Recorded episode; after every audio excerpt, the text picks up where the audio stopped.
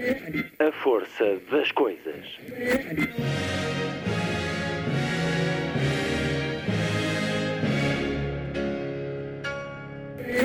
Welcome to the 109th last night of the proms.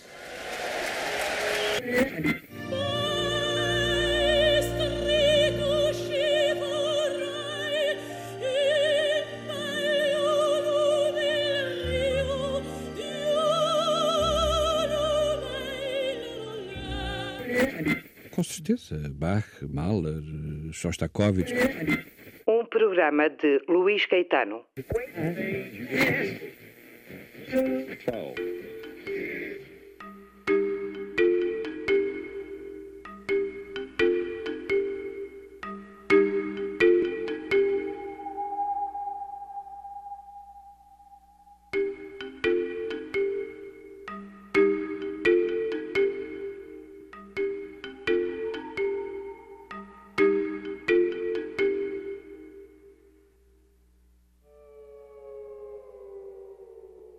regime onde se matava pela poesia, Ossip Mandelstam terá morrido por 16 versos que escreveu. E para salvar a obra do marido, Nadezhda Mandelstam decorou e sussurrou diariamente durante anos as palavras que ele nos deixou. Como disse o Nobel Iosif Brodsky, a memória é o único possível substituto do amor mas também Nadezhda Mandelstam. Nos deixou volumes de memórias que são da melhor literatura. O primeiro deles, intitulado Contra toda a Esperança, acaba de ser publicado no nosso país com a chancela Imprensa da Universidade de Lisboa e a tradução, introdução e notas de Larissa Chotropa e Ana Matoso, convidadas desta emissão para uma conversa que atravessa uma história do século XX com muitos ecos nos dias que correm. Na segunda hora, Karina Sainz Borgo, venezuelana, nascida em 1982, mas há 20 anos a residir em Espanha, olhando o seu país pela literatura, também pelo jornalismo. Assim o fez com o romance Cai a Noite em Caracas, livro muito bem recebido em três dezenas de países Karina Sainz-Borgo apresentou em Lisboa novo romance, O Terceiro País, também com a chancela Alfaguara. E aqui podemos imaginar diferentes territórios de fronteira em sociedades corruptas, onde a lei é do mais forte. Mas também aqui vamos às margens sociais e geográficas da Venezuela, quando a sobrevivência obriga a fugir para outro país. Sábado, 8 de julho. Muito boa tarde. Esta é a força das coisas.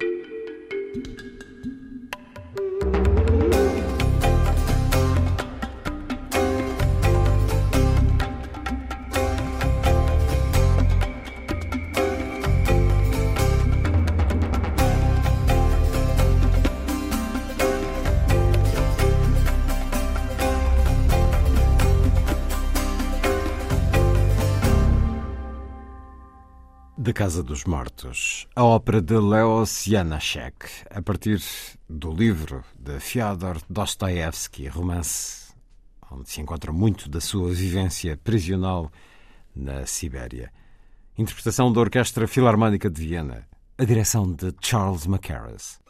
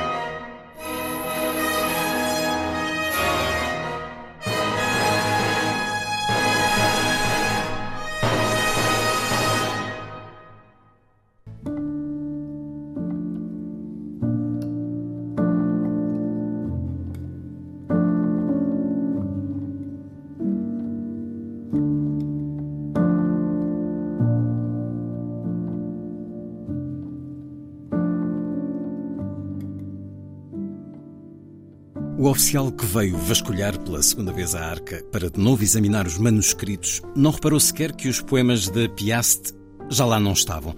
Era precisamente esse desaparecimento que o poderia ter alertado para o facto de que nós também tínhamos retirado dali alguns manuscritos. O truque de Ana Andreevna, que me aconselhara a não arrumar a sala, resultou. Se eu tivesse voltado a pôr os papéis na arca, o chequista poderia ter ficado com suspeitas. Os poemas de Piast eram extremamente longos. Foram estes que tivemos de transportar nos cestos de compras. Estavam divididos em capítulos chamados fragmentos. Ossip Mandelstam apreciava esses poemas, talvez por neles as mulheres legítimas serem amaldiçoadas. Piast referia-se à sua mulher como a conjugal e recusava-se a viver com ela.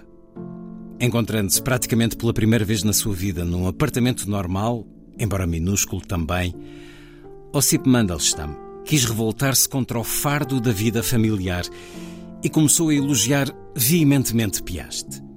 Ao reparar no seu entusiasmo, perguntei-lhe: Por acaso tens alguma conjugal? Será que sou eu? Custa pensar que também poderíamos ter tido uma vida trivial, com corações partidos, escândalos e divórcios. Há neste mundo pessoas suficientemente loucas para não perceberem que é essa exatamente a verdadeira vida humana, a vida normal, a que todos nós deveríamos almejar. O que não teríamos nós dado para ter esse drama.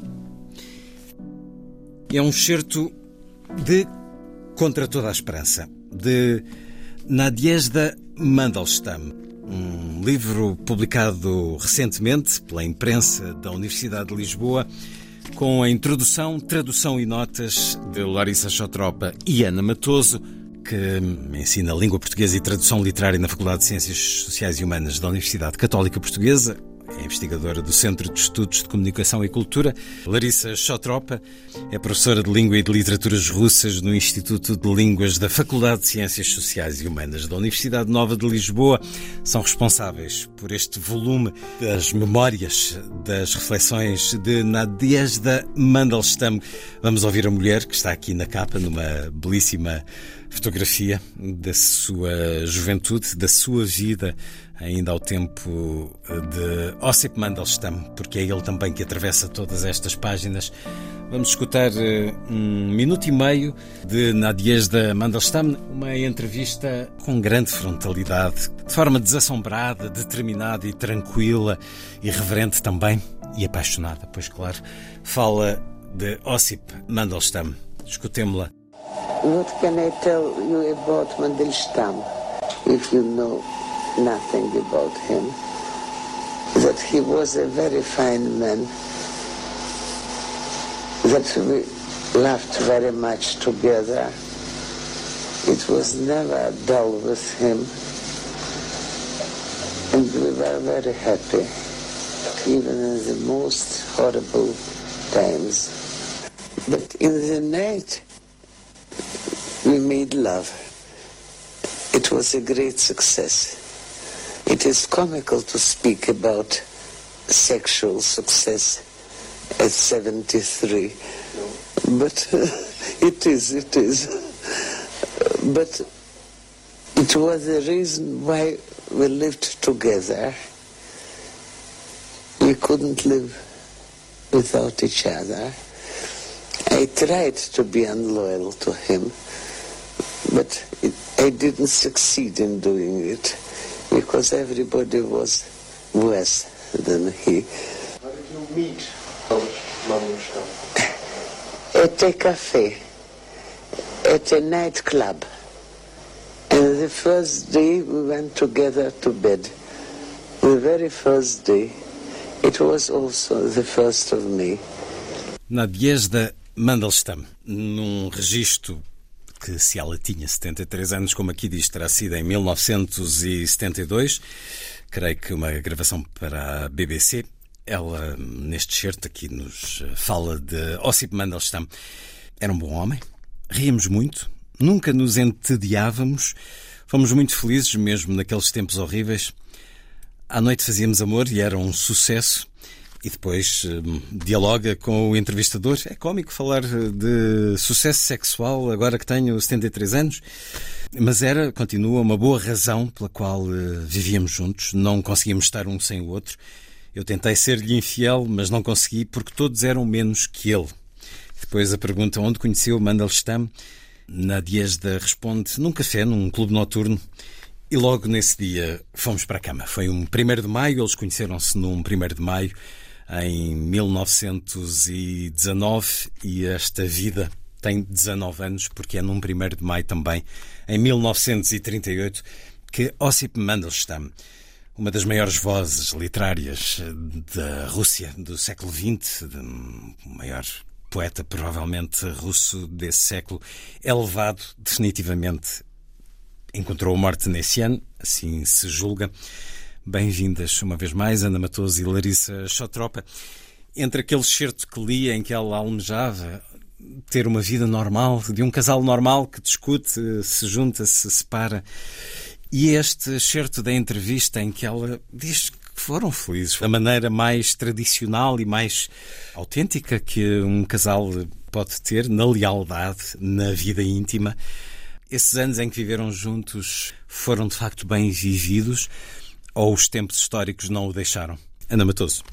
Quando ela dá essa entrevista deliciosa e que fala com essa candura sobre uh, a sua vida com Mandelstam, uh, são envolvidos uh, muitos anos de, de, de uma vida de, de penúria. Portanto, valorizar a parte boa, é isso?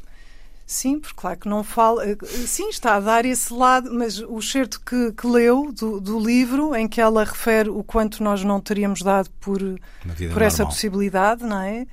Explica porque que esses 18 anos em que viveram juntos, sendo que quatro dos quais foram em exílio, três anos em exílio, e os outros até ao fim da vida de, de Mandelstam, quando desaparece, algures a caminho de, de, de um campo de trabalhos forçados, foram abruptamente interrompidos. Portanto, essa, esse lado feliz, enfim, que ela resolve salientar nessa entrevista que dá, já septuagenária, já num período de relativa calmia, não é? Em que a perseguição uh, que lhe foi também ela movida, porque foi declarada uh, inimigo do povo, enquanto viúva de um poeta inimigo do povo, também ela sofreu essa, essa sorte, portanto não pôde viver em Moscovo, na cidade, na, na cidade que adotou, eh, como sua, durante 30 anos. Portanto, Mandelstam morreu em 38, a Nadezhda só pôde voltar, só teve autorização de residir em Moscovo na década de 60. Portanto, durante esses 30 anos andou... Uh, fugida pelos, eh, pelos cantos daquele gigantesco império soviético. Fugida ou exilada?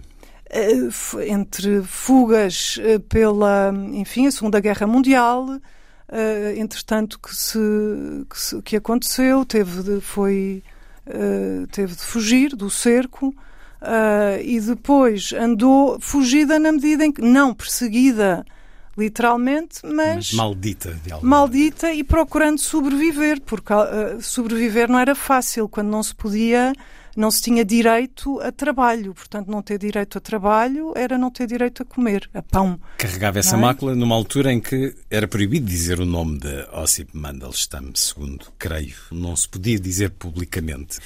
Mas estamos a falar de uma mulher que nasce em Saratov, em 1899, numa família burguesa, letrada, culta, na realidade, que conheceu a Europa, a França, a Alemanha, a Itália, creio. Ela tem esse suporte ao longo da vida ou perdeu também? Perdeu o suporte. Há um capítulo em que ela conta uh, como a mãe, uh, já no período stalinista, não é? Uh, em que a mãe, na, pouco, poucos dias depois da, da detenção, da primeira detenção de Mandelstam... 34. sim, que apareceu em Moscou e ficou muito ofendida por não, ela não a ter ido esperar a à, à estação de comboios em, Moscovo e depois percebeu o motivo, porque a, a, Rematova e, e, e a Nadezhda estavam a tentar perceber onde é que, o que é que se passava com, com o Mandelstam, que tinha sido preso há um dia ou dois dias. E quando a mãe descobre isso, já viúva, não é? Uh, resolve vender tudo o que tinha, não é? Todos os poucos móveis que, que tinha para conseguir ajudar. ajudar a filha. Mas quer dizer, o suporte que teve do irmão, basicamente o suporte foi uh, um dos seus confidentes, porque o círculo era muito restrito. Uh, a sua missão era preservar e, e, e salvar os manuscritos de, de, de, Mandelstam, não é? Do, do, do poeta. Uh, a sua missão autoimposta. Autoimposta.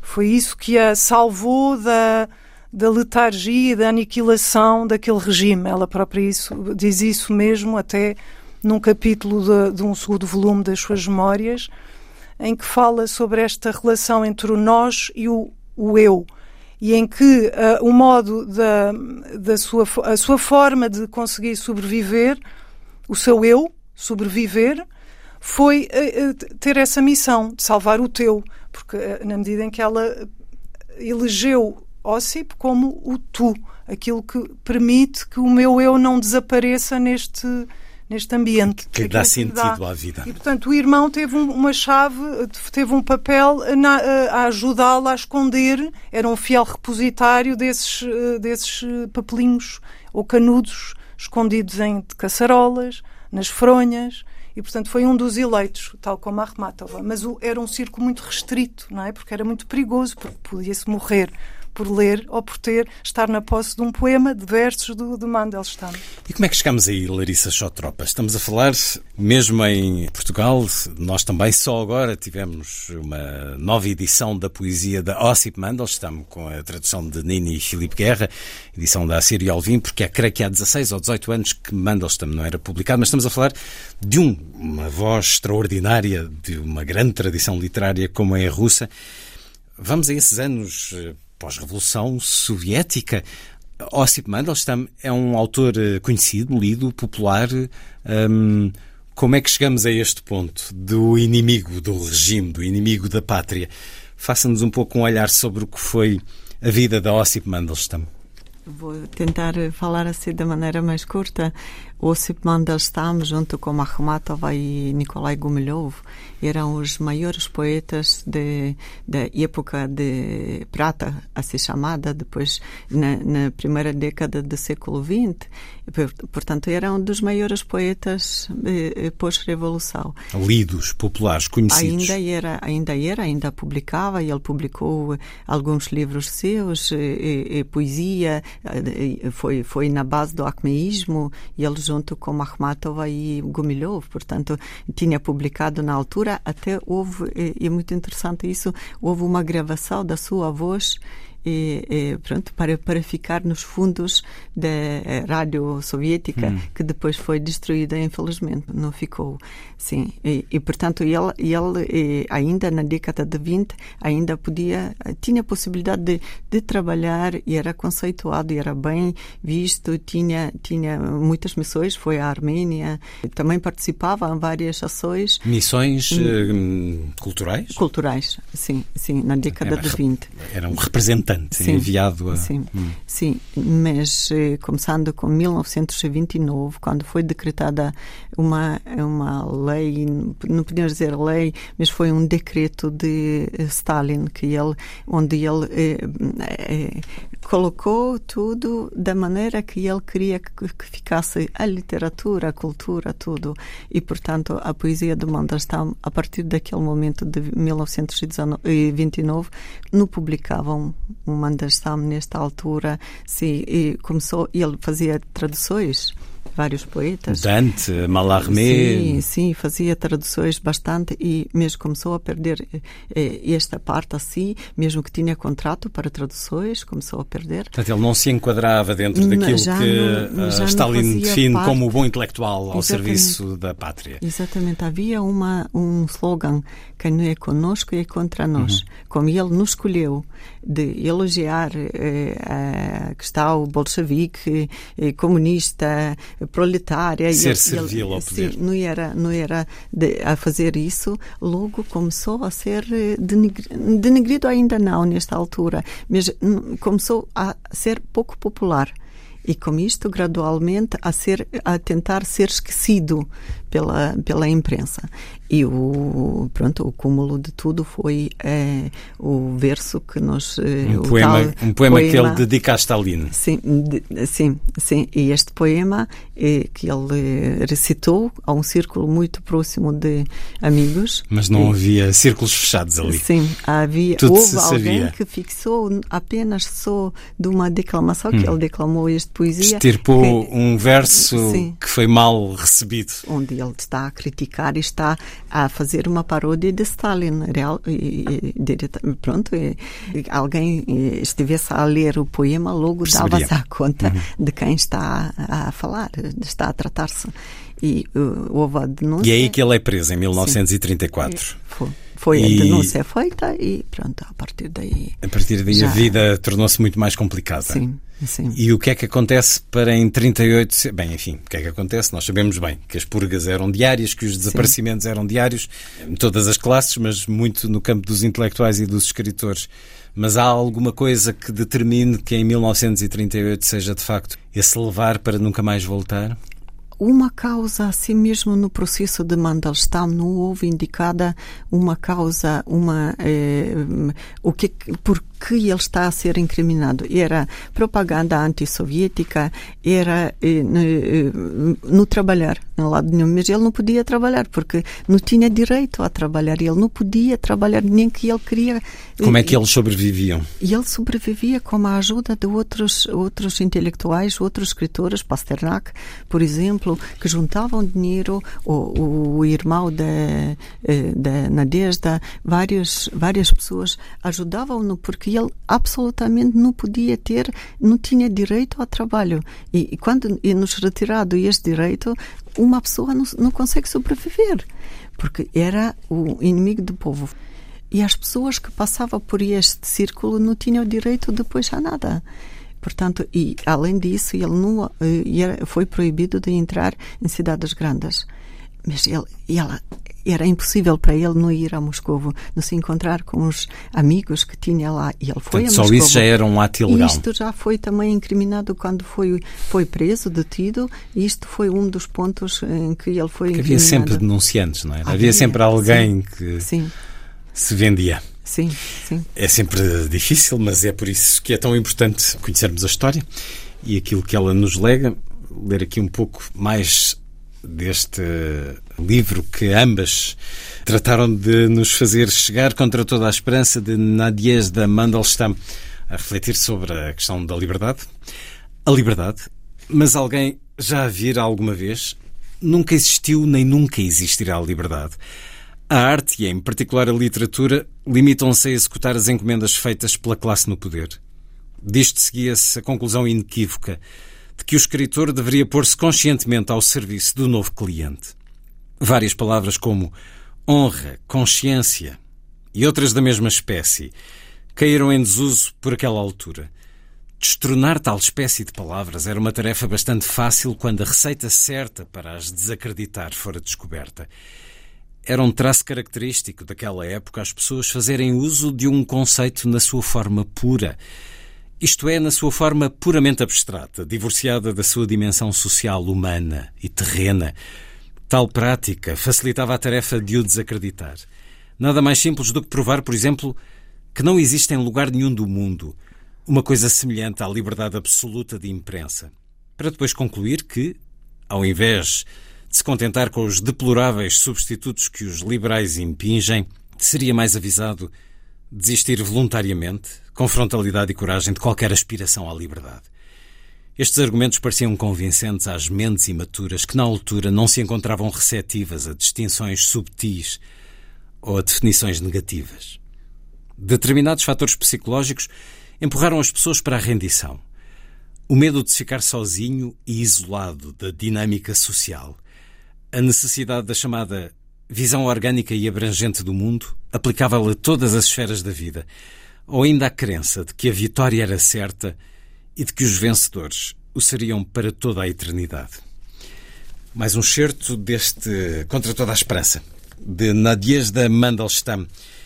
Já falámos um pouco sobre o que é que acontece nesse momento da prisão.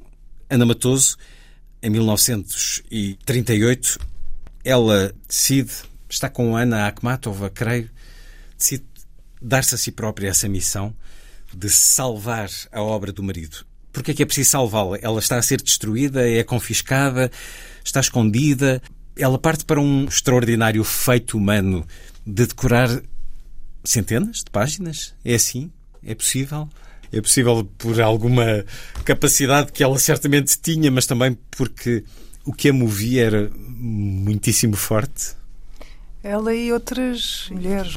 A poesia da Ana Akhmatova também, a partir da, da altura em que a Akhmatova uh, deixou de poder uh, publicar, também uh, confiava a, sua poesia, não podia pô-la por escrito, era demasiado perigoso tanto mais que depois do fuzilamento do seu primeiro marido, o filho estava preso. Portanto, qualquer poema que caísse poderia significar não a, a, prisão do filho, mas a morte do filho. Portanto, daí esse cuidado. E também tinha um círculo de fiéis uh, uh, memoradoras da sua poesia. Um, a, a Nadiesda já tinha esse papel antes eh, já antes, porque o, Mandelstam não confiava, confiava na sua memória acima de tudo. Para ele a poesia era, era fala. Estava no órgão da fala e começava por aí e aí deveria ficar. Era voz alta. Era a voz.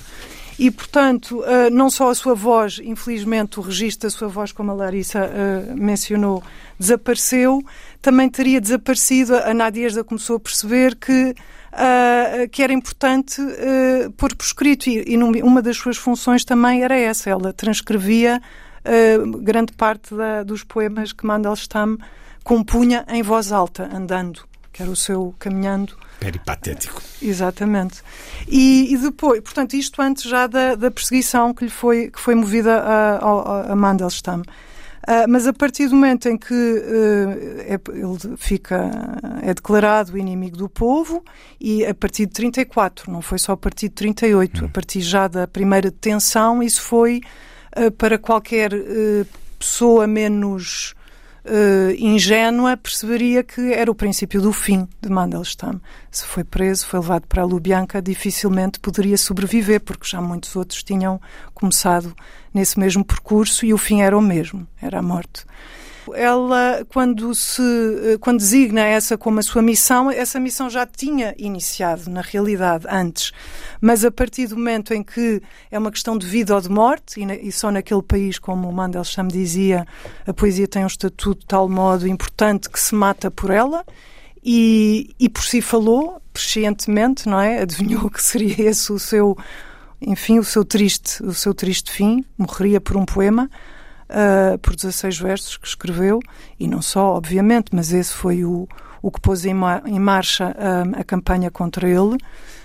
Um, e, portanto, a, a Nadiesda uh, faz tudo porque sabe que é uma poesia, uh, não só por ser a poesia do, do, do, de Mandelstam, do seu marido, mas por ser uma grande poesia e por a poesia ser o único, o último reduto de uma cultura ameaçada, não é? De uma civilização de um país, de uma cultura inteira e de uma língua inteira que estava ameaçada. Portanto, aí também essa, essa sua missão, não era uma missão de apenas individual. Como mulher, vou salvar o, o, o legado, o legado, o espólio literário do, do, meu marido.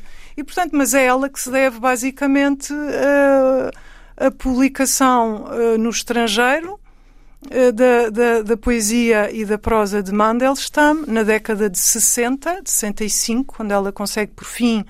Uh, ela envia para os Estados Unidos, é isso? Consegue enviar, com muitas cautelas, consegue enviar para esses editores Dois emigrados. Editores russos que Exato, estavam nos Estados Unidos. O Stuve e o Filipov.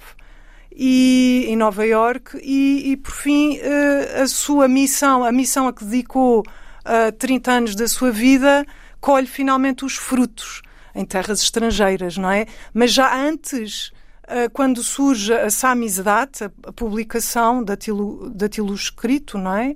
Eh, que foi a forma na era eh, pré-Gutenberg, que calhou a, Mandelstam, como a, como a Akhmatova designou, dizia que o Mandelstam não precisava da, da imprensa para circular, e realmente começou, começaram numa nova geração de leitores, já leitores uh, nascidos no regime, não é? No regime racionalista, que uh, Nadiesda também aqui mostra uh, o, que, o que significou na, naquela cultura e na, na literatura e na língua e na vida cotidiana das pessoas começaram a circular uh, esses datilos escritos. Portanto, Nadiesda soube que a poesia de Mandelstam iria conseguir sobreviver ao, ao, ao esquecimento. E, mas de facto, em 65 é quando por fim ela consegue enviar tudo que conseguiu salvar das, uh, das confiscações e das rusgas à noite e do, pelos, enfim, pelos serviços, uh, pelos chequistas, os infames e famosos chequistas. Essa memória durou todo esse tempo? Ou a certa altura ela teve que passar para o papel os poemas que tinha decorado. Sim, ela tinha vários, uh, vários uh, manuscritos escondidos em, nos em recantos mais. Uh, em qualquer brecha. Ela, ela, ela, descreve isso nas fronhas dos travesseiros, nas caçarolas, era onde ela, nomeadamente, quando mudava de, de de cidade levava enfiados os, os rolinhos dos manuscritos de, de Mandelstam e também distribuindo por esse tal círculo de fiéis uhum. uh, conspiradores. Mesmo que com riscos, mas provavelmente também não eram assinados, eram, poderiam, se fossem apanhados, uh, poderiam ser ditos que eram de outra pessoa ou, ou, por aí. E quando são publicados nos Estados Unidos, são, são postos a circular, essa edição é posta a circular na Rússia, como aconteceu, por exemplo, com o Dr. Givago, que uh, a própria CIA financiava, que propunha a quem viajasse para a Rússia levar os livros que eram lá proibidos. Tem, tem essa ideia? Não, foi mais tarde. Essa edição foi publicada em várias línguas, foi publicada em russo também, não é? Uhum. Nos Estados Unidos, em Nova York. Mas não, não passou a, a circular inglesa. na Rússia? Uh, essa, essa edição não foi imediata, não. Primeiro que chegasse, não. A Rússia foi posta a circular outras. Eu falava de forma clandestina, claro. Clandestina, não... datilogos escritos, não é? Sim. Não essa edição, mas uma... não a edição. Sim. Pois, porque o livro em si era. Exato. Era quase era objeto, objeto proibido. Eram quatro volumes, não é? Portanto, eram volumes que não eram postos a circular facilmente. No final de 38, como é que ela sabe da morte da Ossip Mandelstam? Há questões que se levantam sobre essa morte, porque não há uma identificação, não há uma prova. Esta questão assim de, de é, pegar numa pessoa e levá-la é, à meia de noite e esta pessoa a ser é, a desaparecer para sempre era uma questão que não cabia na cabeça e ela tem alguns têm assim um, um um, um, desabafo que estava a dizer. Ela eh, preambulava, irava muito pela floresta, andava muito dias inteiros pela floresta e quando regressava para casa ia mais lentamente porque sempre tinha esperança que a sua, ao seu encontro virá o ele. Mandelstam. Sempre sonhou com isso. Em 38, quando ele foi preso, eh, e, e tentou-se de várias maneiras, até ela escreveu cartas para todos que era possível e vários escritores tiveram a defendê-lo, a, a, tentar defendê-lo, porque defender uh, abertamente era muito perigoso e, e, era, e era muito complicado. E, portanto, uh, tinha esperança que pode ser que isto ainda há maneira de, de libertá-lo, mas ele foi enviado para e não tinha direito de, de enviar cartas, se foi enviado para Extremo Oriente, onde ele ficou numa eh, ficou num campo de trânsito e lá por fraqueza, por frio, por não tinha roupa, sim, e também eh, e, pronto e ela recebeu mais tarde, em, em 39 já recebeu o óbito, que isso é muito raro que, a ser entregue, e ela própria perguntava-se por que, que outras mulheres não recebiam, e ela Sim. recebeu Sim, mas nunca tive a certeza. E circularam tantas versões de amor dele, de, de testemunhos que apareciam, alguém viu, o viu, alguém esteve, alguém soube, mas nunca ninguém o veio a, a falecer. E esta dor assim ela carregou durante toda a vida a pensar, ele faleceu lá e ninguém, não houve alguém que, que o vestisse, como ele, onde que ele foi sepultado, onde é que está o nome dele, ao menos para saber, ao menos para ir fazer, eh, pôr, pôr uma flor. E, isto tudo foi impossível. É tão, é tão extraordinário, isso, difícil isso para nós entender é, uma é realidade destas. É impossível de acreditar. Leio aqui um momento deste livro, é ele também, já vamos falar mais em detalhe do que é que encontramos aqui. O Ossip Mandelstam atravessa todo este livro, mas é a escrita de Nadiezda eh, que aqui está e que diz assim: o que confirma então a minha hipótese, de acordo com a qual a morte de OM, é assim que é referido ao longo de todo o livro, terá ocorrido em dezembro de 1938. Para mim, a primeira notícia da sua morte foi a devolução da encomenda por morte do destinatário. Mas isso não basta, pois conhecemos milhares de casos em que as encomendas foram devolvidas com a mesma justificação e depois descobria-se que o destinatário fora afinal transferido para outro campo, não tendo por isso recebido o seu pacote. A devolução de uma encomenda estava firmemente associada na cabeça das pessoas à morte. E para a maioria era a única maneira de saber da morte de um familiar. Entretanto, na confusão dos campos sobrelotados, os funcionários de uniforme militar eram tão descarados que escreviam o que quer que fosse. O que importa, a morte não é sempre a morte? As pessoas apanhadas atrás do arame farpado já estavam excluídas da vida e não havia necessidade de fazer cerimónia com elas. Durante a guerra, também das frentes de batalha, chegavam notificações sobre a morte de soldados e oficiais, quando, na verdade, muitos estavam feridos ou capturados. Na frente, isso acontecia por engano e as pessoas, cercadas pelos seus iguais, gozavam da atenção e da simpatia de todos. Ao passo que os presos eram tratados de modo pior do que os animais. E aqueles animais que controlavam e dispunham das suas vidas tinham sido especialmente ensinados a espezinhar todos os direitos humanos. A devolução da encomenda não pode servir de prova de morte. A data na certidão de óbito entregue pelos registros também não pode provar nada. As datas eram estabelecidas de forma absolutamente arbitrária e muitas vezes milhões de mortes eram conscientemente atribuídas a um mesmo período, por exemplo, o da guerra. Por uma questão estatística, era mais conveniente que as mortes dos presos nos campos de concentração se fossem juntar às dos militares no campo de batalha. Assim, a dimensão da repressão ficava dissimulada. E quanto à verdade, ninguém queria realmente saber. Durante o período das reabilitações, todas as mortes foram alocadas de forma quase mecânica aos anos de 42 e 43. Quem poderá acreditar assim na data que figura numa certidão de óbito? E quem lançou o boato no estrangeiro de que Mandelstam se encontrava no campo de concentração na região de Voronezh e que foi morto pelos alemães? E assim se fica com esta consciência de que era quase impossível ter a certeza absoluta. E nunca teve. Nunca, nunca ficou com certeza absoluta. Claro, e é óbvio, ela, ela disse: Nós, com a cabeça, a nossa mente compreende que sim aconteceu, mas nós não aceitamos isso. Enquanto há esperança, é aquela expressão nunca, muito. E ela, durante a sua vida, eh, por exemplo, quando ele fazia anos, a 1 de janeiro, ela dizia: Hoje é aniversário, hoje, eh, hoje faz, faz, faz, faz anos. Hum. Hoje, hoje faz anos. E ela procurou investigar e foi possível investigar isso, era pelo menos a partir da abertura nos anos 60. Muito complicado, era muito complicado de, de conseguir encontrar um testemunho hum. mesmo. Mas mas ela tentou, ela tentou moveu alguma tentou, ação? Ação não, não, não, podia e era impossível, hum. mas pelos, pelas correspondências e também começou a receber algumas cartas de, de pessoas que depois regressaram na, na, eh, no tempo de gelo de Khrushchev, que Khrushchev deu. Uhum. Eh, havia pessoas que, que vinham mesmo ter com ele a contar alguns boatos, algumas versões. Mas nunca um testemunho direto? Nunca, nunca foi. Ah, houve, apareceu uma pessoa que disse que viu na enfermaria, eh, mas, mas pelos factos que a pessoa estava a contar, não, batiam, não batiam os, eh, certo eh, aquelas, eh, aqu, pronto, aqueles detalhes.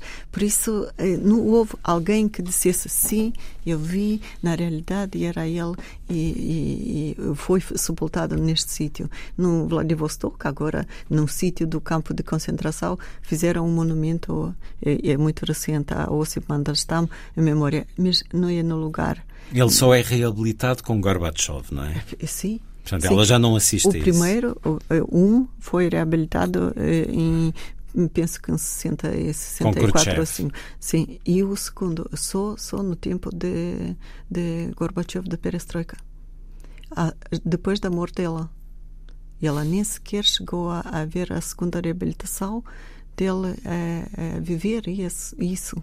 Sempre, sempre bater, lutou para, isso, mas não conseguiu. A primeira, essa primeira reabilitação uh, permitiu que a poesia dele voltasse a ser eh, publicada? Lida? Começou a ser publicada alguma poesia, mas eh, com tanta censura que é, até ela também tem alguns um, um, comentário sobre isso que até dava dor ver eh, os poemas. Então, e tinha preparado já tinha preparado uma coletânea que eh, prometiam vários eh, altos eh, funcionários de, de, havia uma eh, união dos escritores soviéticos e ela conhecia e, e pedia a elas e todos prometiam que sim que vai ser publicada esta coletânea e nunca nunca foi publicada. Depois apareciam vários eh, poemas mas soltos e muito poucos e eu estudei na, na União Soviética, ainda comecei a estudar na União Soviética, tirei curso de língua e de literatura russa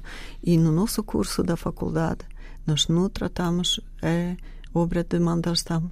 Em que ano foi isso? Eu, eu entrei em 84 e terminei em 89, quando só não começava a perestroika. E, portanto, nós não, não estudamos na faculdade, nós, futuros especialistas de, de literatura. E não e se hoje? falava. É, hoje já é, é diferente, já é, na, na, na, Rússia, falamos da Rússia, é diferente, já apareceram ruas e monumentos de Manderstam, ah, os poemas são publicados, aparecem coletâneas e volumes de poemas de Manderstam. Sim, e, e o, o sonho de que Nadezhda tinha, ela queria imenso que houvesse um museu demandação, mas como não há nem não, não há uma, não casa, há uma casa onde fazê-lo, ou seja, uma casa. relacionada sim, com ele, porque sim, era, eram sim, casas ela, muito ela dizia, ao menos uma uma sala de leitura que hum. tivesse hum. lá, não havia, não, não, não ficaram preservados nenhum objetos pessoais dele, não havia nada, apenas os poemas estes poemas que ela eh, esteve a redigir, sim, e, mas, mas ela queria tanto fotografias ou correspondências que fossem lá colocadas para que as pessoas soubessem. E, e pronto, a Fundação Mandelstam existe. E há, eh, simbolicamente. Onde é Moscou? É, sim, sim. Sim. Há muitas fotografias, estou aqui a olhar para esta uh, edição que a Sírio e Alvin acaba de publicar, uh, Crepúsculo da Liberdade, poesia da Ossip Mandelstam uma fotografia de um homem determinado também. É bom ver as fotografias de ambos nestes livros. Há muitas memórias físicas dele? Não há muitas, há fotografias antes de 34. Sim, depois, infelizmente, eh, só fotografias quando ele foi detido eh, e, e as fotografias da, da prisão se circulam muito porque eh, são aquelas fotografias que até. Da dureza. Sim, muito duras. Sim. Essas não, não foram destruídas porque Exatamente. poderiam servir de exemplo. Sim. De Nadiesda temos muito mais, temos até essa gravação em vídeo, porque teve uma vida relativamente longa, uh, sofrida também. Ana Matoso, e, e, o que é esta escrita, que é também uma escrita extraordinária, este livro de memórias, que é um primeiro volume, há um segundo volume, já vos vou perguntar se um dia destes poderemos aceder-lhe. É uma escrita que ela vai fazendo ao longo dos anos ou foi mais concentrada em determinada altura? Foi um projeto que começou eh, eh, depois de finalmente conseguir eh, cumprir essa tal missão de preservar o legado literário de, de, do marido.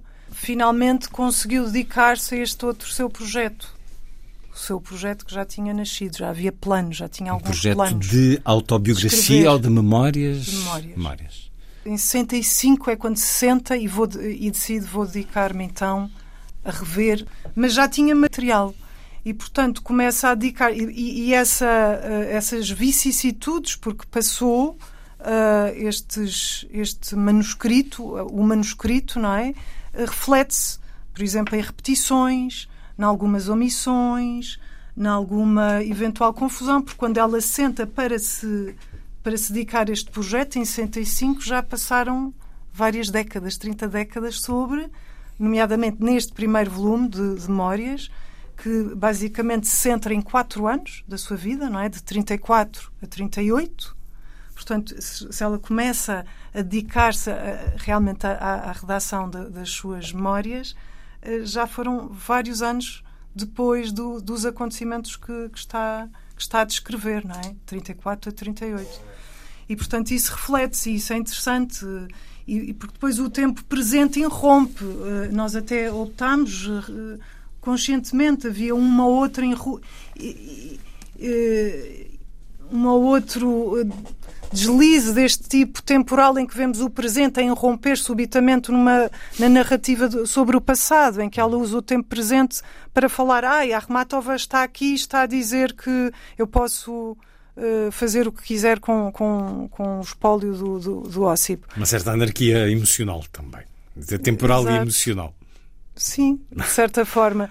Uh, e, portanto, mas o, o, que eu, o que eu acho que é, que é de sublinhar é realmente a originalidade temos estado aqui a ver uh, o quão importante esta obra é para, por exemplo, um, uh, eh, entender os últimos anos da, da vida de, de, Mandelstam e traçar como ela faz, tentar descobrir realmente o que é que se passou nesse último ano em que, depois dele ter partido para rumo a Vladivostok, em que desaparece e, portanto, ela colige esses vários testemunhos. Os dois últimos capítulos uh, revelam essa sua uh, infatigável pesquisa, tentando desesperadamente perceber quando é que teria sido realmente e onde a morte de, de Mandelstam, coligindo os testemunhos, nomeadamente orais, que era aquilo que ela poderia aceder, não é?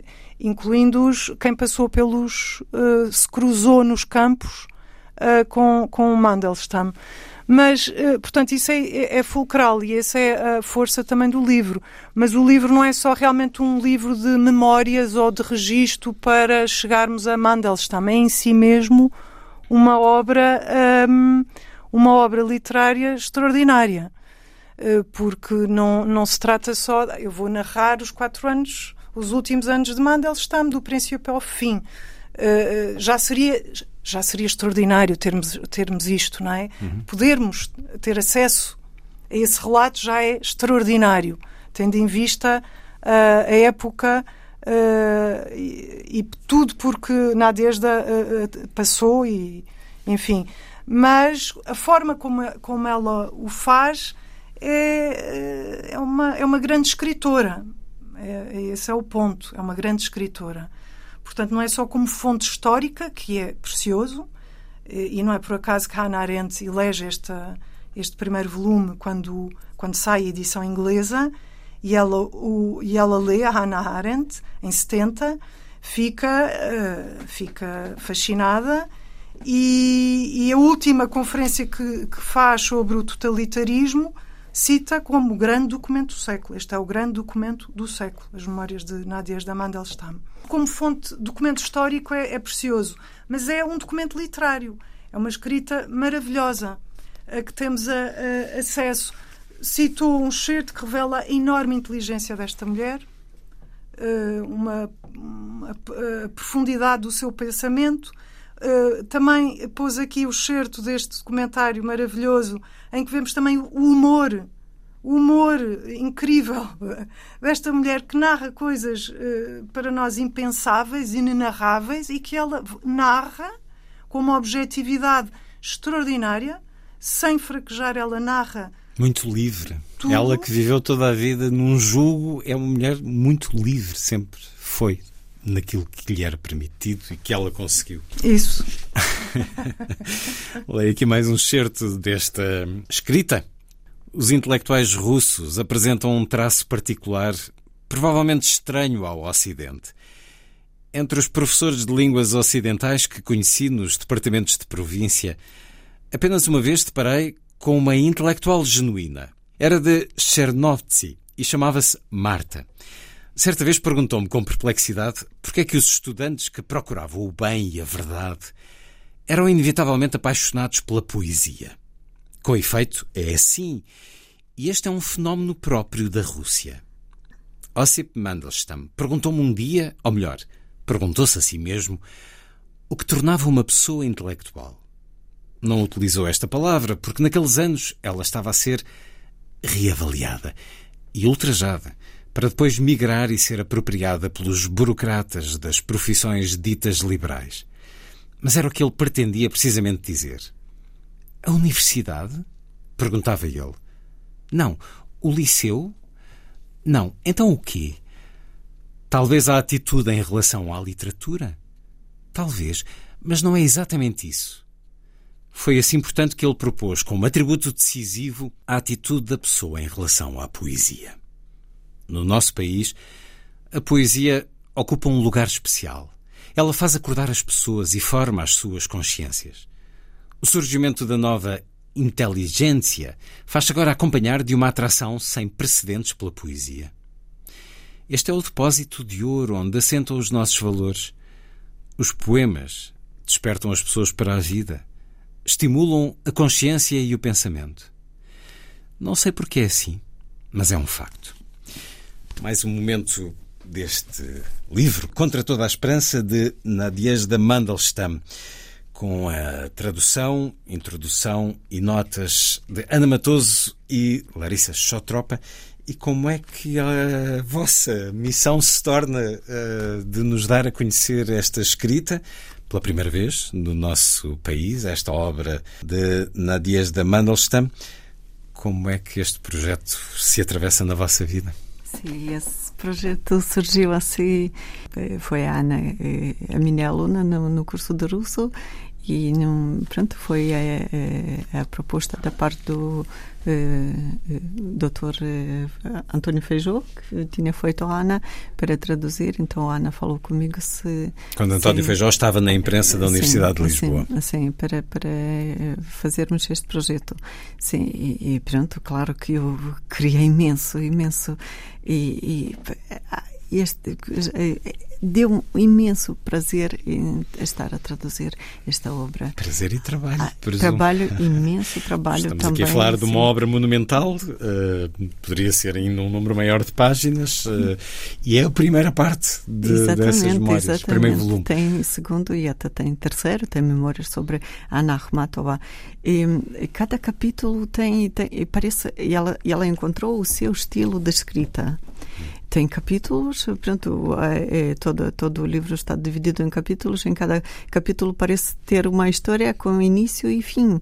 Este é o estilo dela, e já a Ana tinha dito da língua, a linguagem dela, que rica linguagem, que bonita linguagem, mas é, isso é, é, e ela nunca se considerou escritora, nem hum. poetisa. E, no entanto, abrimos o livro em qualquer página e ficamos agarrados ao que ela Sim, nos está a descrever. Exatamente, porque ela, durante a sua vida, enquanto enquanto eh, esteve com, com Mandelstam, 19 anos, e, e era a, ajudante dele, era a companheira, era a musa dele, e por isso tudo que eh, eh Mandelstam escrevia, ela parece que eh, absorveu.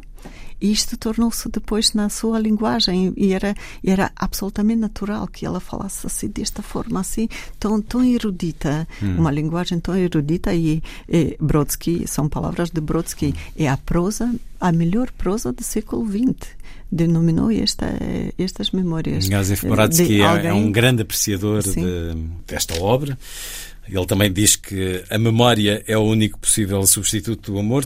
Quanto tempo uh, levou esta tarefa árdua? Tendo em conta que nós trabalhamos as duas, sim, eu não sei, assim, no, em tempo não, também tivemos um prazo bastante alargado de entrega de, pronto, Ou seja, o prazo era quando estivesse feito, eh, era esse não, o prazo. Tínhamos, sim, Já foi alargado, sim. de facto. Sim, foi alargado o prazo. É, um, é um trabalho, enfim, não é só pela, hum. pela dificuldade da de ser um documento histórico e as, todas as notas de rodapé que acompanham, esclarecendo uh, acontecimentos históricos, uh, uh, enfim, tenta, tentando tornar inteligível ao leitor do século XX português, não é? 21, aliás, as muitas referências que estão aí que importam clarificar para perceber. Mas também a parte, por exemplo, da, da própria uh, linguagem, das referências, das citações explícitas ou não, das alusões.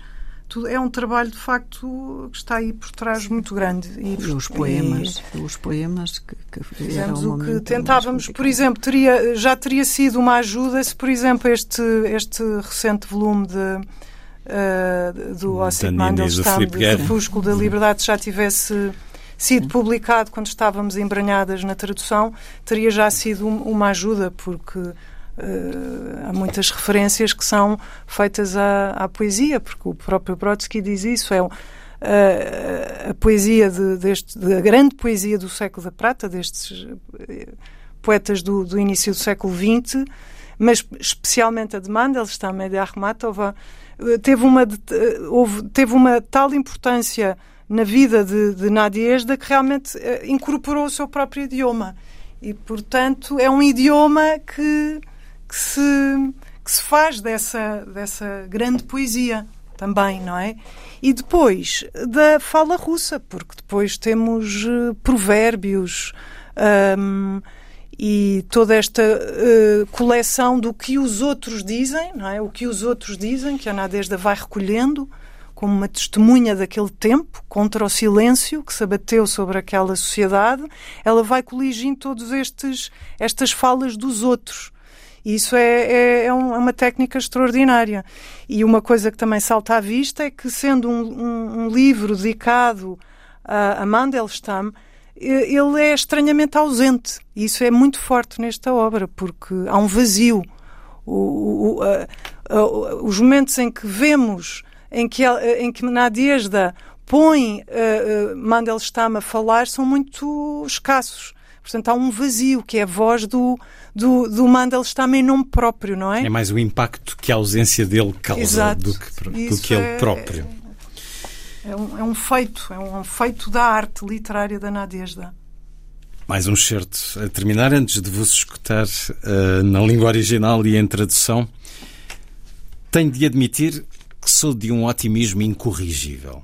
Tal como aqueles que no início deste século acreditavam que a vida seria obrigatoriamente melhor do que no século XIX, estou absolutamente convicta de que nos encontramos neste momento nas vésperas de uma vitória total do humanismo e dos valores humanos.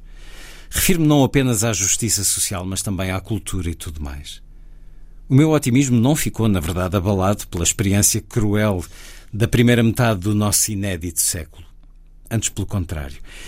Aquilo por que passamos terá servido para afastar as pessoas por um período de tempo prolongado de muitas teorias que à primeira vista podem parecer sedutoras, de acordo com as quais o fim justifica os meios e tudo é permitido. Ossip Mandelstam ensinou-me a acreditar que a história é um teste em movimento e nos terrenos dos caminhos do mal e do bem. Experimentamos os caminhos do mal Será que algum dia teremos vontade de regressar a eles? Não estarão a avolumar-se entre nós vozes cada vez mais fortes que falam da consciência e do bem? Considero que estamos à beira de uma nova era e apercebo-me de sinais que pronunciam uma nova concepção do mundo. São poucos e quase imperceptíveis, mas existem. Infelizmente, praticamente ninguém compartilha a minha fé e o meu otimismo.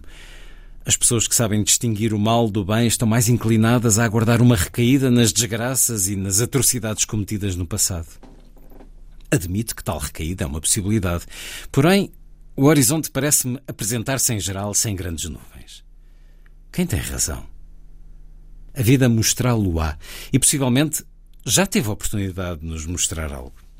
Uma reflexão sobre o futuro, com tudo o que podemos daqui tirar. De facto, talvez tenha sido escrito num, em tempos de abertura. Essa abertura acabou por ser muito substancial no final da década de 80, mas vivemos agora tempo em que estes regressos a um mal que marcou o século passado e que provavelmente já não estaríamos à espera nesta geografia que é a de Nadezhda Mandelstam e do qual vivemos cercados nos últimos dias, nos últimos meses, no último ano e meio, sensivelmente.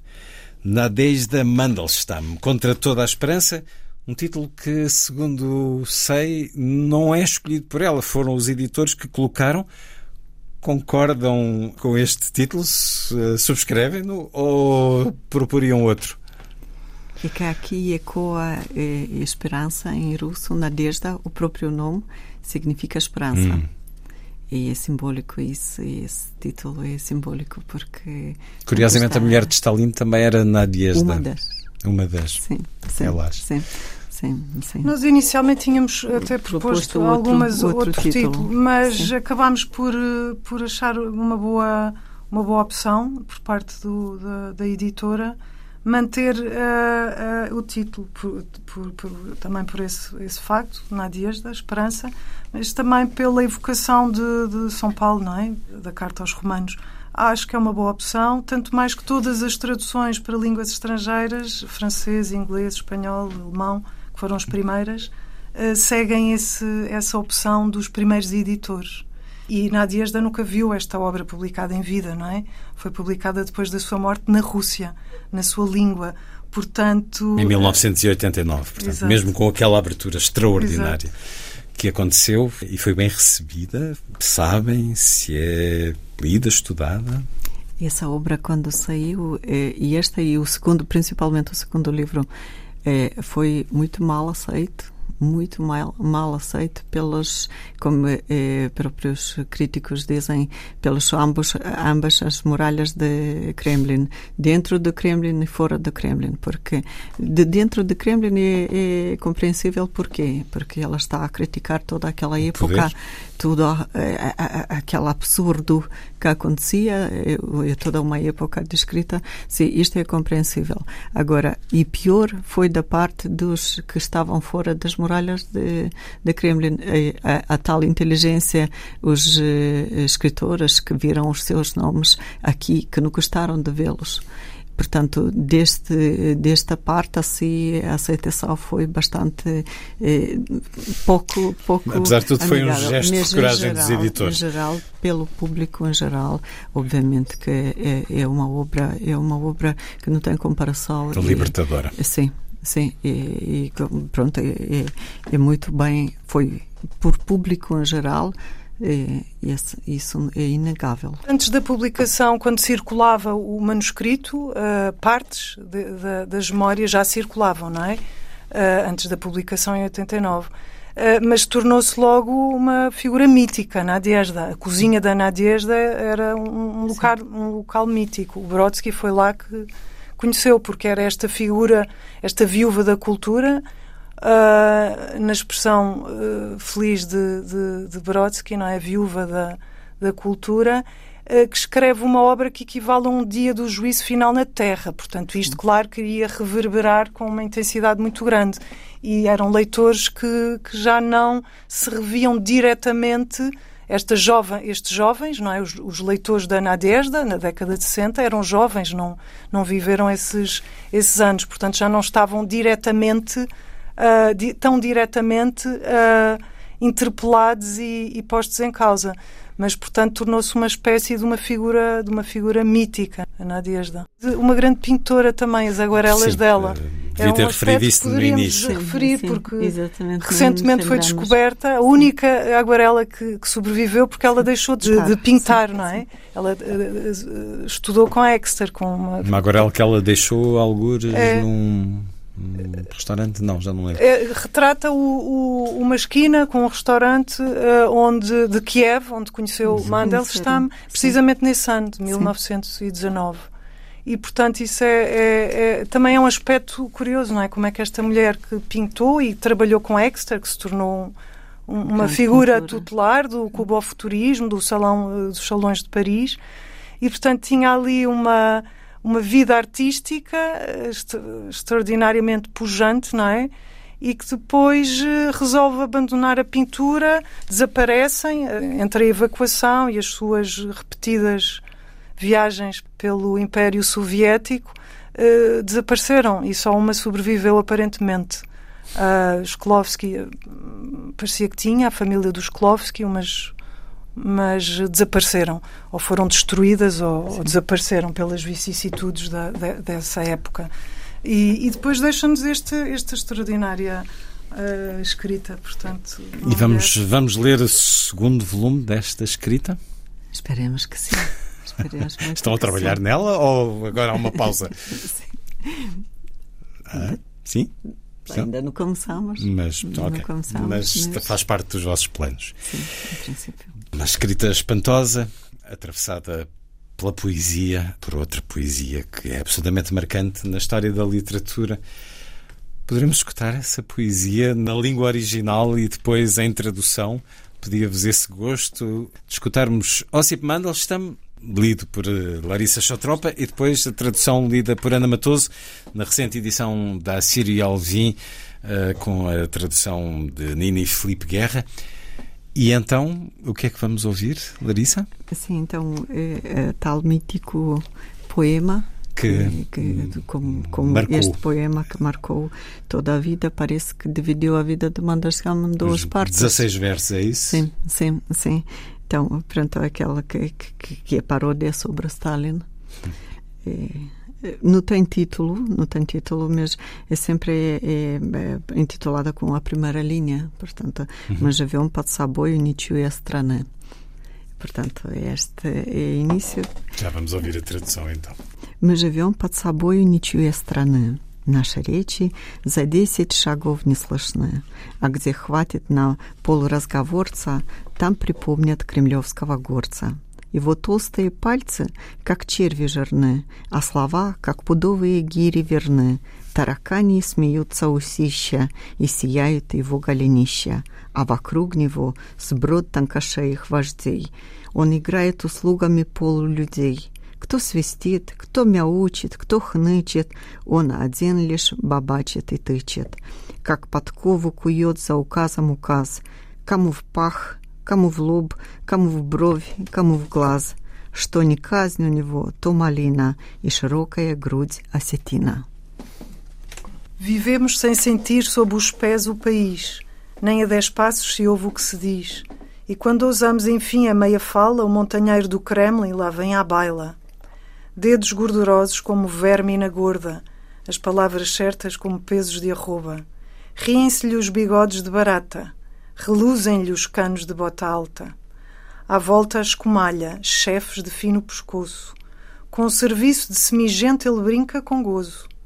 Um assobia, o outro geme, aquele mia. Só ele trata por tu, escolhe companhia. Como ferraduras, lei traz de lei ele oferta – em cheio na virilha, olho e sobrolho e testa.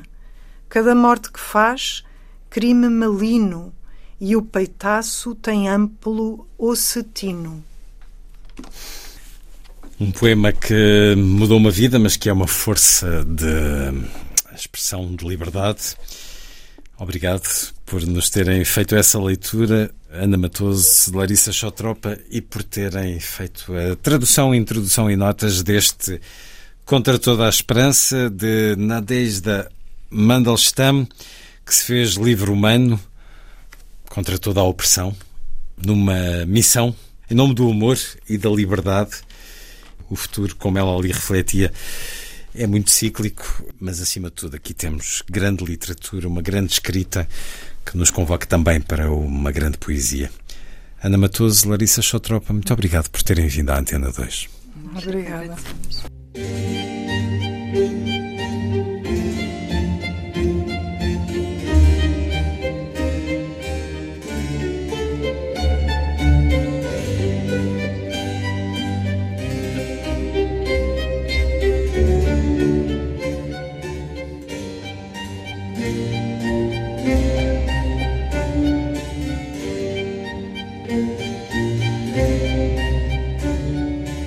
A força das coisas.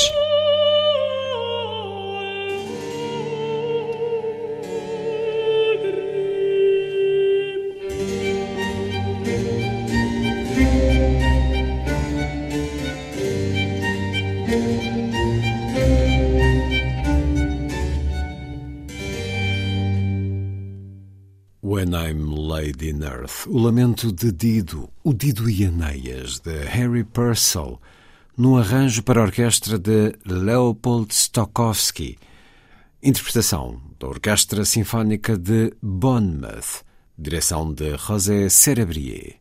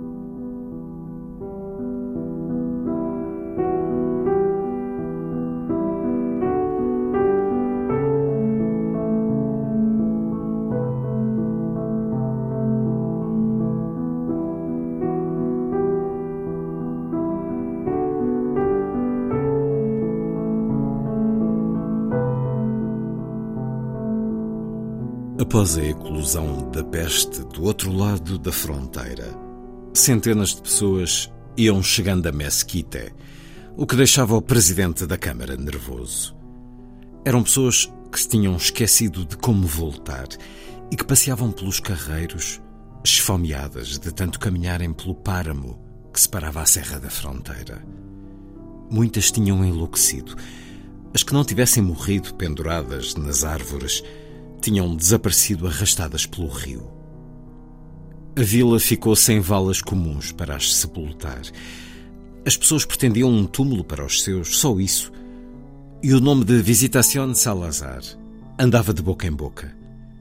Recorriam a ela com o desespero dos que nada têm, nem sequer um lugar onde enterrar os seus mortos. Transformou-se numa lenda. Falava dela quem a venerava, chamando-lhe santa, e quem a detestava, acusando-a de negócios e relações obscuras. Visitación não era nem uma coisa nem outra. Não fazia milagres, mas também não traficava órgãos, como se começou a dizer. Era uma negra taramoleira que dançava, fumava e bebia como toda a gente em Mesquite. Dizia aquelas coisas que os evangélicos repetem e recitava a sua própria versão do Antigo Testamento. Mas não vendia pessoas aos passadores nem transformava em escravos os que viessem refugiar-se, ao contrário do que Abundio fazia.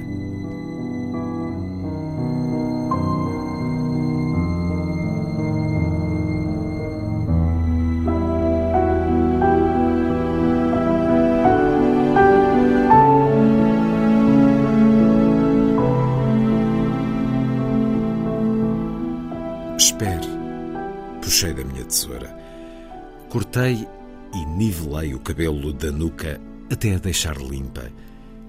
Visitación assentiu e domou os cabelos com uma escova. A única diferença entre eles e nós é a respiração. Tu e eu ainda podemos fazê-lo. Ele já não. Mexia-se com segurança e precisão. Preparou de forma pormenorizada a postura das mãos e juntou-lhe os pés.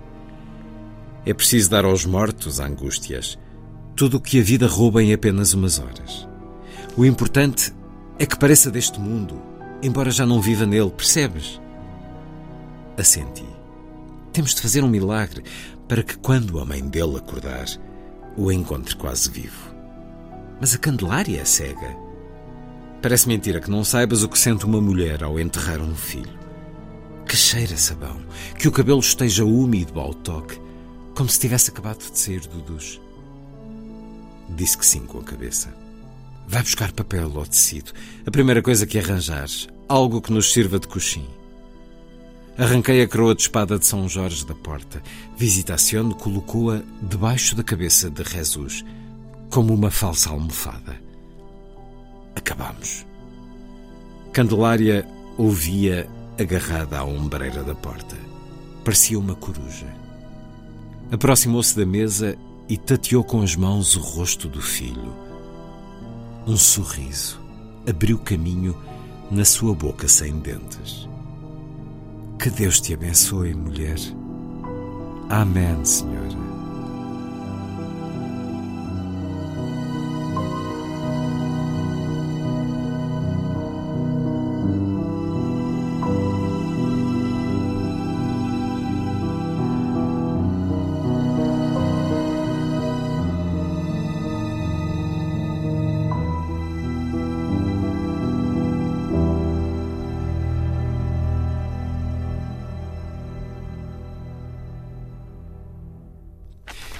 E são dois momentos do romance O Terceiro País, de Karina Sainz Borgo, que a Alfaguara acaba de publicar com a tradução de Vasco Gato.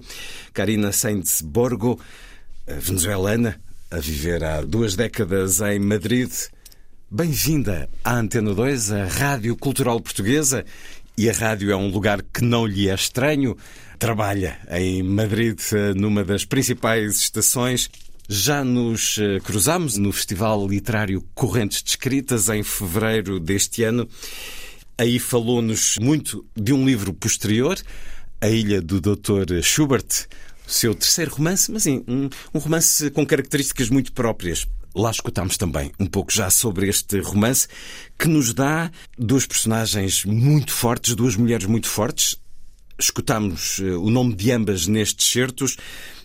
Angústias, a mulher que transporta o cadáver dos dois filhos gêmeos mortos, bebés ainda, transporta-os em caixas de sapatos, e Visitación, que criou este cemitério a que chamam o terceiro país, para todos terem direito a um lugar de descanso final, terminou a sua intervenção nas correntes descritas com a pergunta quantas coisas cabem no nome, a partir do verso do poema de Ana Luísa Amaral, que deu tema à sua mesa, a partir do poema O que há no nome, What's in a Name. Os nomes destas duas mulheres são desde logo uma história, cada um deles nos conta uma história, angústias y visitación. Obrigada. Muchas gracias por la invitación y por la preciosa lectura que has hecho de uno de los, de los pasajes que a mí me emocionó más escribir.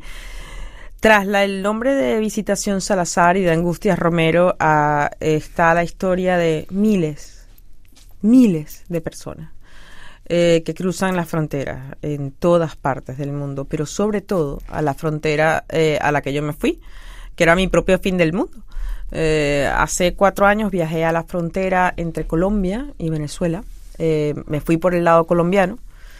fui a un lugar que se llama Río Hacha donde me enteré que existía una mujer que enterraba gente a cambio de caridad. Eh, conseguí hablar con una ONG y por favor les pedí que, que si podían ayudarme a entrar en contacto con ella para que me recibiese. Visitación Salaxar existe. Se llama Sonia Bermúdez eh, y entierra gente eh, en, justo en la frontera entre Colombia y Venezuela. yo estuve con ella, pude ver cómo entierra a todas las personas que no tienen cómo pagarse un entierro. El cementerio es ilegal, pero sobre todo lo que, lo que enterraba era migrantes, niños, bebés. Eh, la mayoría porque no aguantaban la travesía. Los más frágiles. Exactamente. Y fue una experiencia, digamos, humanamente muy compleja de contar. Yo no quería hacer un reportaje de prensa con eso, porque me hubiese obligado a hablar en cifras me hubiese obligado a decir 100 personas son enterradas y 100 personas es un número. Ya un nombre. No hay un nombre. Y Angustias Romero, que es la madre que cruza, honestamente yo vi varias Angustias Romero, vi varias mujeres con ese perfil. Me pareció una situación que era dentro de un territorio sin ley, la frontera no hay ley, que una mujer se comportara como Antígona, me pareció impresionante, porque era un cementerio ilegal. Também Antígona quer enterrar o seu irmão contra tudo e contra todos. Mas essa viagem a um lugar que, durante algum tempo, não sei se ainda ou é, foi das principais rotas de migração mais duras e mais sofridas dos venezuelanos procurando sair da fome, da perseguição política também, mas acima de tudo à procura da sobrevivência e de uma vida que lhe garantisse. Porquê é que foi a esse lugar? ¿Foi para una reportaje? ¿Fue para escribir un libro? Cuando, ¿Por qué? Cuando me enteré de la historia de esta mujer, porque la leí en prensa, mm. la vi en la, en, la, en la cadena pública británica BBC, dije, tengo que hablar con esta mujer, tengo que verla. Fue a procura de ella. Y claro, y dije, tengo que ir a verla, quiero hablar con ella. Eh, Sonia Bermúdez. Sonia Bermúdez se llama. ¿Cómo es ella? es Visitación Salazar. 60 años, eh, negra y llena de vida. Es tal cual. Es una mujer con una vitalidad tremenda, es igual que el personaje. Es extrovertida, le encanta comer, pero de, el tiempo que pasé con ella, eh, eh, encontré un personaje muy complejo. Porque por un lado tenía un lado de una absoluta compasión y una fortaleza y una fuerza femenina tremenda y por otro lado tenía una relación extraña, porque ella decía, son mis muertos. ¿no? Ella se sentía la madre de toda aquella gente. Em, a mí, honestamente, la, la experiencia, yo dije, tengo que contarla de una manera que me permita hacer una foto más amplia, porque también me moví hacia, hacia el resto de la frontera, donde veía toda la gente llegar. Hay una escena del libro donde se comenta la precariedad y la pobreza de los que migran, cómo se cortan el pelo para poder tener dinero. Y eso es miseria. Eh, alguien que se corta el pelo para poder comer es miseria. Entonces pensé, bueno, yo vivo en un país como España, que tiene estas situaciones eh, de otro tipo.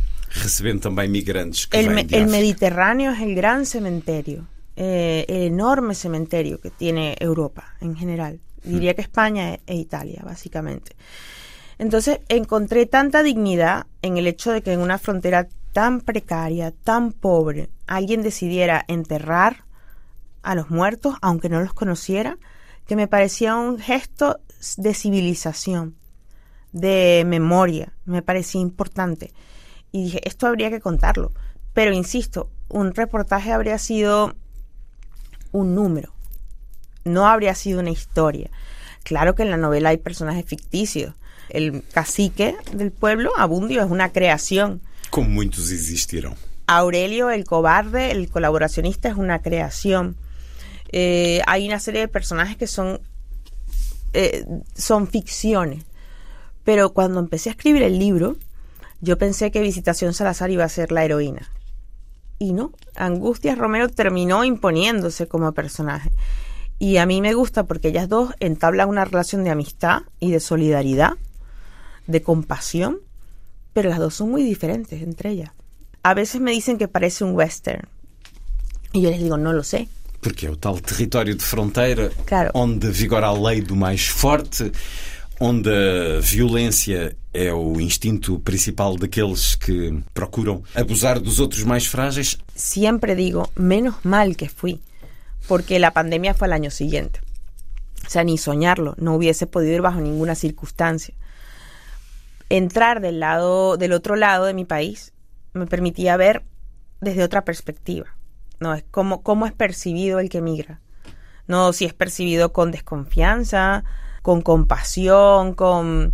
Y me sentía mucho más segura en ese territorio que en el, que en el otro. Después de pasar un año diciendo que el régimen bolivariano son unos asesinos y unos corruptos, quizás me parecía prudente eh, hacerlo del otro lado, ¿no? Eh, sobre todo porque me niegan el pasaporte cada vez que lo pido. Y claro, era una experiencia sobrecogedora sobre todo porque en los meses que siguieron continué trabajando el tema de frontera con la gente de Centroamérica, con muchos periodistas de Centroamérica, con muchos periodistas en Lesbos, con mucha gente de Médicos Sin Fronteras, que me reportaban casos muy parecidos. Y empecé a darme cuenta que la migración tenía ese punto, ¿no? Que te deshumaniza. Estás tan aterrado, tienes tanta precariedad que te vas como sea. Te vas nadando, te vas en un cayuco, o hay una, una cosa que se ha repetido mucho en Alemania, que son camiones con inmigrantes que mueren asfixiados dentro de cavas, ¿no? Porque cualquier forma de huir. ¿Qué tan desesperado tienes que estar para hacer eso? Nós conversamos num dia em que se soube do desfecho trágico de uma viagem num submergível feita por cinco pessoas que queriam ver os destroços do Titanic, uma aventura exótica, só acessível aos muito ricos. Mas o mundo reuniu todos os meios nos últimos dias para os tentar salvar, e, no entanto, e presumo que esta reflexão e esta associação aconteça com muitos de nós, mas é mesmo algo que precisamos de pensar. Porque é que o mundo está tão concentrado em cinco pessoas e esquecemos-nos todos os dias dos que morrem nesses caminhões, também atravessando fronteiras, ou dos que diariamente morrem no Mediterrâneo. É também por causa disso que neste romance, O Terceiro País, de Karina Sainz-Borgo, há uma peste que retira a memória. É também por isso que nos diz que estamos a esquecernos do esencial? Sí, lo que tú dices es, es, completamente cierto. ¿no? Toda vida humana es valiosa, siempre. Sin embargo, la, ¿qué es lo único que te podría hacer moverte, cambiar, irte de tu casa? Vamos a poner unos ejemplos. Una catástrofe natural, un volcán, una tormenta, un poder autoritario o una dictadura, o que ya yo lo traté en la, en la primera novela y creo que quedó muy claro, dice no, o una peste. Desafortunadamente, cuando yo pensé en la peste, no había aparecido el COVID. Y me pareció extraño, porque para mí una peste, la peste de este libro es una enfermedad que se contagia, que quita la memoria, borra la memoria, quita la voluntad, es una enfermedad moral que yo creo que es lo que hace la pobreza, la miseria, la represión eh, en las sociedades donde esto ocurre, la gente es capaz de hacer cualquier cosa para marcharse. Entonces lo voy a trabajar como una alegoría. La peste podría ser cualquier cosa, pero es básicamente una enfermedad moral. Y me parece curioso porque lo que comentabas del submarino yo también lo pensé y dije, me, me descubrí a mí misma ante la paradoja de decir, bueno, hay unos cientos de cayucos y embarcaciones que salen desde el norte de África, España, que se ahogan y nadie, y nadie se acuerda, ¿no? Y mueren un montón de bebés recién nacidos. No, eso no quiere decir que una muerte sea distinta de la otra y que no sean las dos. Ambas son graves. Pero es porque nos fijamos en una y no en la otra. Y yo creo, y en ese aspecto sí debo decirlo, yo escribo libros, eh, no, no, no soy activista de ningún tipo. Pero a mí el tema de la migración me importa, me importa mucho, me importa el extranjero, me importa el forastero, me gusta saber qué se siente y cómo tratar a los que no pertenecen a un sitio. Porque yo voluntariamente elegí no, no vivir en. O sea, yo honestamente abandoné mi país, no creo que he sido una privilegiada.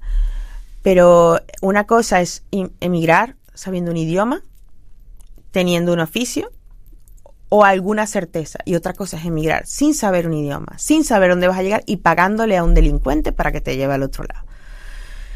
Y yo quería que el tercer país contara eso.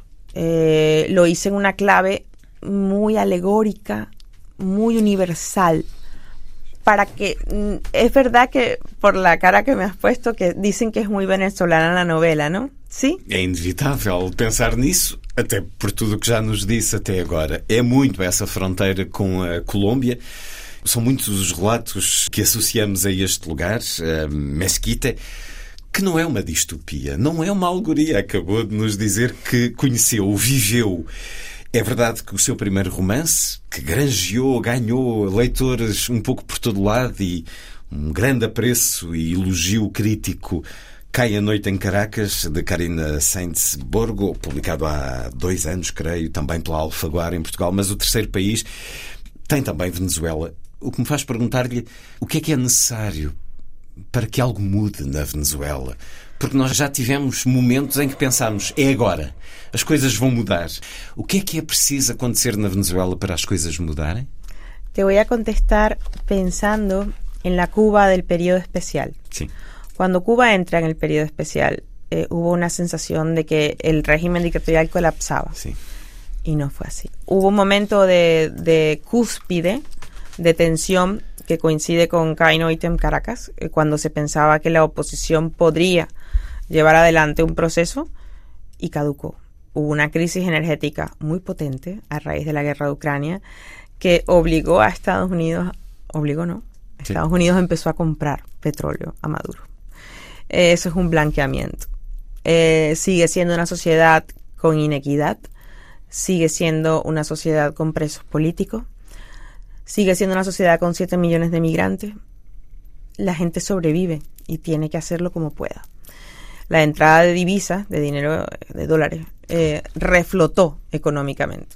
Acalmó un poco. parece un país, parece un país normal, sí. pero no lo es.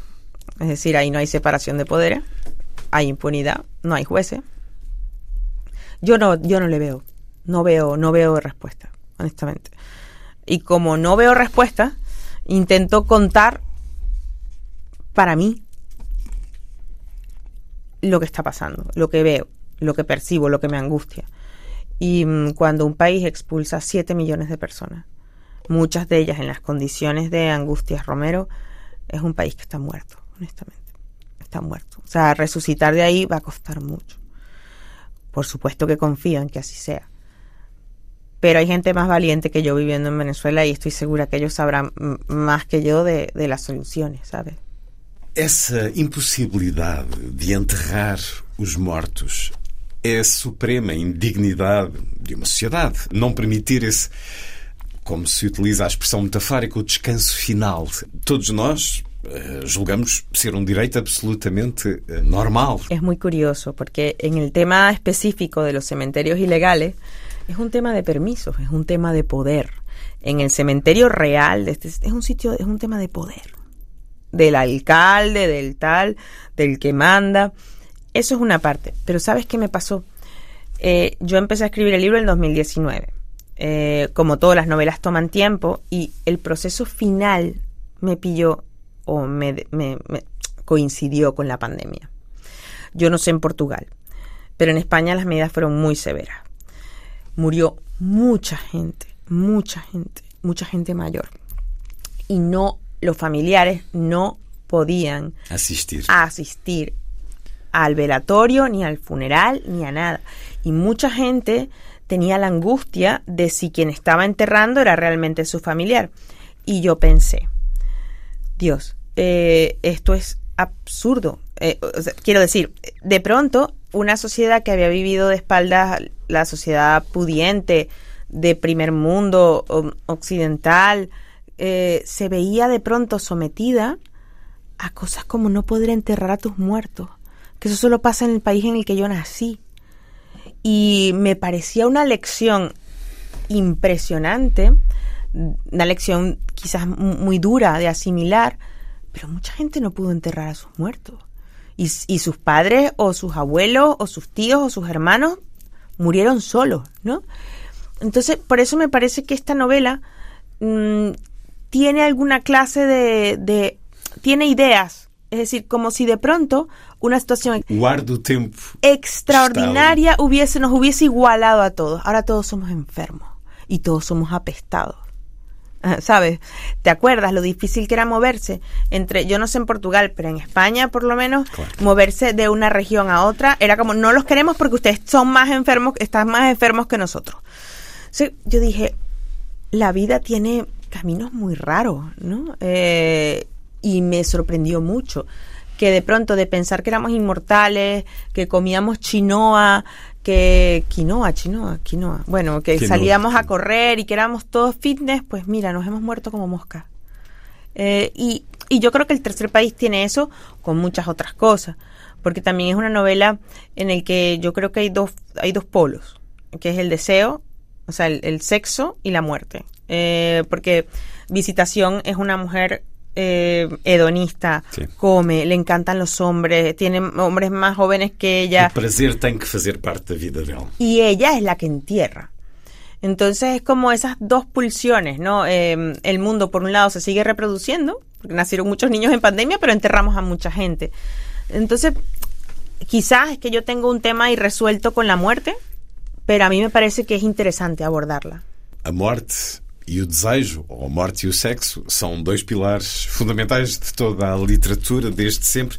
E nós temos neste romance os pontos cardeais, uh, referenciais, desde logo nas epígrafes que convoca o Pedro Páramo de Juan Rulfo a Antígona de Sófocles, essa mulher que encontrou e que é claramente uma Antígona, sí. tal como a heroína, enfim, depois também a Odisseia de Homero. Esos tres epígrafes fueron mis, mis líneas. Si la novela fuera un carro tirado por tres caballos, yo necesitaba esos tres caballos en la misma dirección. Juan Rulfo porque era un mundo lleno de gente muerta. Dos muertos. Que realmente es Pedro Páramo. Lo que pasa es que yo me encomendé al maestro Rulfo y decidí pedirle permiso para intentar aprender de él. Nadie puede hacer lo que Rulfo. Así que el tercer país es una mezcla entre los vivos y los muertos, la realidad y la fantasía, los buenos y los malos. Sobre todo que en esta novela tú nunca estás del todo seguro de qué es real y qué no en el caso de Antígona, porque, bueno, evidentemente aquí hay un elemento. De, desobedecer a la ley para enterrar a, ¿no? Que además Visitación ni siquiera conoce a estas personas, ¿no? Eh, no son su hermano, no es Policines, ¿no? Y la Odisea, porque a mí me persigue ese síndrome, ¿no? El de como los lotófagos, ¿no? Lo de que me como las hojas para olvidar que tengo que volver a casa. Era una manera muy encubierta de decir que estaba contando una tragedia que era mía. Eh, pero bueno, eso no mm, lo dejé allí como que nunca podía perder de vista que lo que yo el, o sea, el respeto que tenía que tener por las personas a las que vi y contarlo con la mayor belleza posible. Eh, es verdad que sigue siendo una novela muy, en lo que yo creo que es lo que a mí me interesa. Em, digo, muy violenta, pero tiene una belleza por debajo, como una corriente subterránea, ¿no? Que es la, la, la amistad, hay redención. Yo creo que es una novela optimista, honestamente. Assim a quis, enquanto autora, há essa redenção. Até os cobardes se tornam homens de coragem, muitas vezes. Esse desejo de voltar a casa, essa odisseia cumprida, gostaria um dia de regressar ao seu país, a uma Venezuela diferente, acolhedora, próspera? Yo vuelvo cada vez que me siento en el teclado y evoco todos estos mundos raros con iguanas, con peces que vuelan, con vuelvo al, a mi país. Lo que pasa es que creo que ya no me reconocería. Yo llevo mucho tiempo fuera y quizás tenga un gran miedo de regresar. Tengo mucho miedo. ¿Tem familia en Venezuela? Muy poca, muy poca. Pero cuando te digo miedo no es un miedo político, que también, por supuesto, Claro. Ah, sino un miedo cuando no quieres ver a alguien viejo, decrépito y cambiado. Y el país en el que yo nací no se parece en nada al de ahora. Así que prefiero vivir errante, ¿no? Volveré, espero, qui- quiero volver para una bonita historia además, pero es muy, es muy complicada. Una historia de minería ilegal en la frontera entre Brasil y, y Venezuela. Es muy difícil. O sea, hay un tema muy fuerte de explotación minera ilegal donde no hay, no hay, no hay leyes de ningún tipo. Eh, he intentado ir y espero que si alguien escucha este podcast y este programa, eh, por favor ayúdenme. Nadie me garantiza seguridad de, de entrando y saliendo, ¿no? Y es una historia casi de la fiebre del oro. ¿eh? Um, pero bueno, no, no lo sé, la verdad es que no tengo mucha certeza. Yo lo hablaba ahora con, con, con unas personas que a mí yo me, me gusta Portugal, me siento muy cómoda en Portugal porque me recuerda a mi infancia. Y yo digo, claro, en el fondo es que me estoy moviendo unos meridianos hacia el Atlántico, ¿no? Entonces es claro que te resulta familiar. Por supuesto que hay querencia, eh, hay, hay una tendencia natural, pero yo no, no lo creo, de momento no lo veo. Está também cada vez mais próxima do Mediterrâneo. Este novo, mais recente livro, A Ilha do Dr. Schubert, é muito Baleares, Mediterrâneo, claro. É um corte com estes dois eh, livros anteriores ou nem por isso? es una pausa necesaria eh, porque yo estoy trabajando en la tercera novela, se llama Nazarena, que es una novela todavía más dura que estas tres. Y yo necesitaba un paréntesis. Me enamoré locamente del Mediterráneo, me enamoré locamente de Baleares. Es un libro de amor, de, de aventura, de sexo. Es todo lo contrario a lo que yo he escrito jamás. Es pura fantasía. Es pura fantasía, honestamente. Es un relato largo y por eso se editó en España como, como un libro ilustrado. La verdad es que a mí me, me, me vino muy bien porque era un poco parar en, ese ritmo tan, tan duro de narrar cosas duras, cosas severas, cosas luctuosas y es un libro para jugar. Eh, es un personaje que se llama el Dr. Schubert, que es un cirujano del ejército del Kaiser, que es cobarde como el capitán Trota, eh, pero al que le dan una isla. Entonces llega una, una copista, una traductora de, de criaturas abisales, una chica que domina el lenguaje de las serpientes, de, los, de las sirenas, de las lamias, y decide averiguar qué pasa en esa isla, porque está buscando a su padre, que es un marino muerto en un naufragio. Y bueno, ¿qué vamos a hacer? La señora se enamora del doctor Schubert, pero se desata una guerra abisal eh, entre criaturas y dragones. Eh, es una cosa muy de cartas náuticas, muy de bestiario. eh. No, no, no, no, no penséis que me he vuelto, he vuelto loca. No, tiene, alguna tiene alguna coherencia. Vamos com certeza lê-lo, tal como este Nazarena, o romance que será mais duro, portanto, preparemos-nos também, façamos o devido fitness para essa imersão na dureza, mas também na magia e também na esperança e na redenção que tantas vezes Karina Sainz-Borgo nos dá nos seus romances. Uma mulher que é jornalista, que faz rádio, como disse, não lhe é estranho um estúdio como este, na Onda Cero? Onda Cero, Que- exactamente. como é o seu, a sua rádio? Conte-nos. Es un lugar maravilloso. Yo me divierto un montón. Eh, bueno, vuestro estudio Bueno, no, es casi tan grande, ¿eh? no estamos tan mal. Es una cadena privada, eh, me, divierto mucho. ¿Sabes por qué me gusta la radio? ¿Por qué? Porque eh, la radio escribe. Es decir, las palabras en la radio tienen más fuerza. las comas son comas, las pausas son pausas. Es el, el medio más escrito que he visto jamás. Como voz. Porque es la voz, literalmente. Y yo de verdad que desde que trabajo en radio escribo distinto, más corto, con, con unas pausas más pensadas. Yo es que honestamente lo creo, que la radio escribe. La gente que hace radio escribe muy bien. Eh, porque tienen que imaginar más, tienen que imaginar con, el, con la persona que escucha. Eh, nosotros no podemos decir como están viendo en la imagen. No. Hay que crear toda una narrativa. Y honestamente el empecé trabajando en radio con un periodista que se llama Carlos Alsina, eh, que además es un enamorado de las ficciones radiofónicas eh, y de adaptaciones radiofónicas. Entonces he aprendido mucho con ellos y, la radio para mí es, es, el medio, es el único es, la, es el único medio que yo utilizo, me hace compañía, es como escribir. Y yo creo que a todas las personas que escuchamos la radio nos pasa lo mismo. Ah, porque sabes que cuando enciendas vas a tener una voz que ya sabes quién es, que ya te sientes a gusto, eh, parece un amigo. La, la televisión no tanto e, e internet mucho menos. De todo.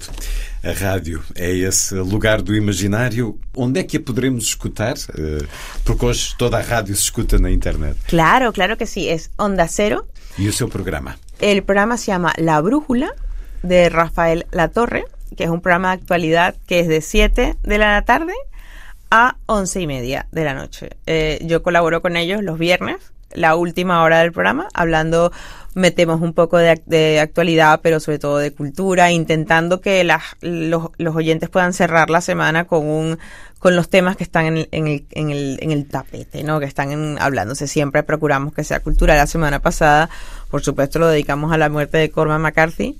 Eh, y bueno, y la verdad es que es un, es un espacio libre, libérrimo total. Y a mí me gusta mucho. Llevo trabajando con ellos ya cinco años e estou contenta.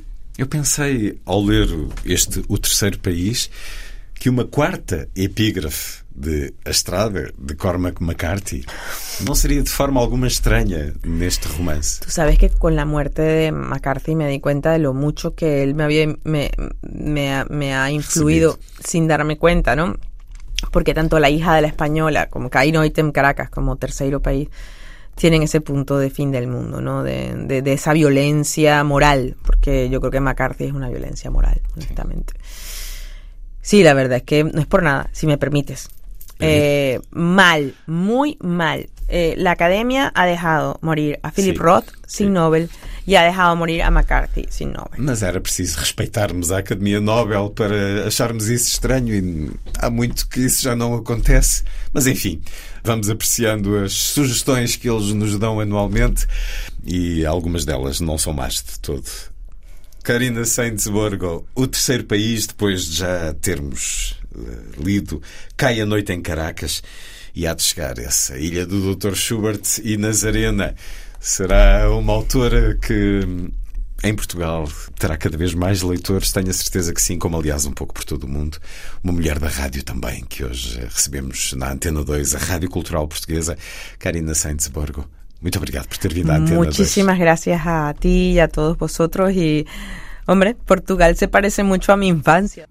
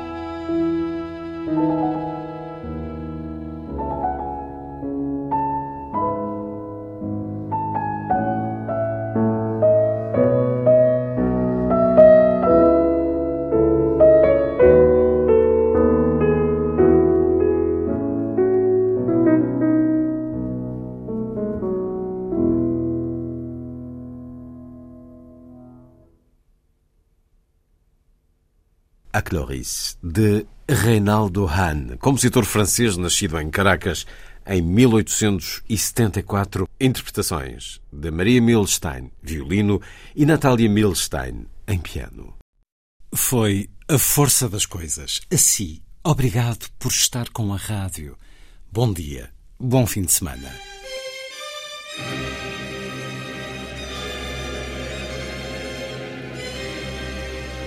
A força das coisas.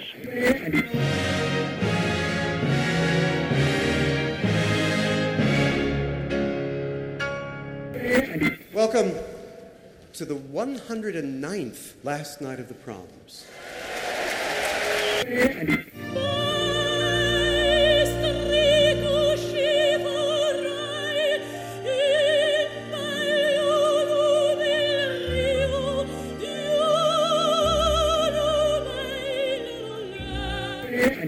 Com certeza. Bach, Mahler, Shostakovich.